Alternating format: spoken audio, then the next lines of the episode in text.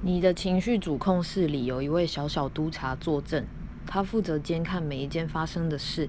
并确保你世界的运作符合你的期待标准，来自过去与世界互动的经验累积。他会确认目标，并依此判定你为追求这个目标应付出多少努力、注意力、资源和时间，并定下准则速度。如果你能跟上或超越这个速度，他会处于满意又积极的状态。如果进度落后了，他不免沮丧，并督促你加把劲。但如果进度依然没有起色，他会选择放弃，并将你推下情绪山谷。所以，当准则速度没有被满足，其实不是你会怎么样，而是你的小小督察让你觉得你会因此怎么样。而我们的文化定定了范围太小的准则速度，造就了太多没有耐心的小小督察。当你陷入沮丧时，你还能享受你爱做的事吗？小小督察的标准并不完全可靠。去爱属于自己、适合自己的方式，不要用别人的标准衡量自己的品质。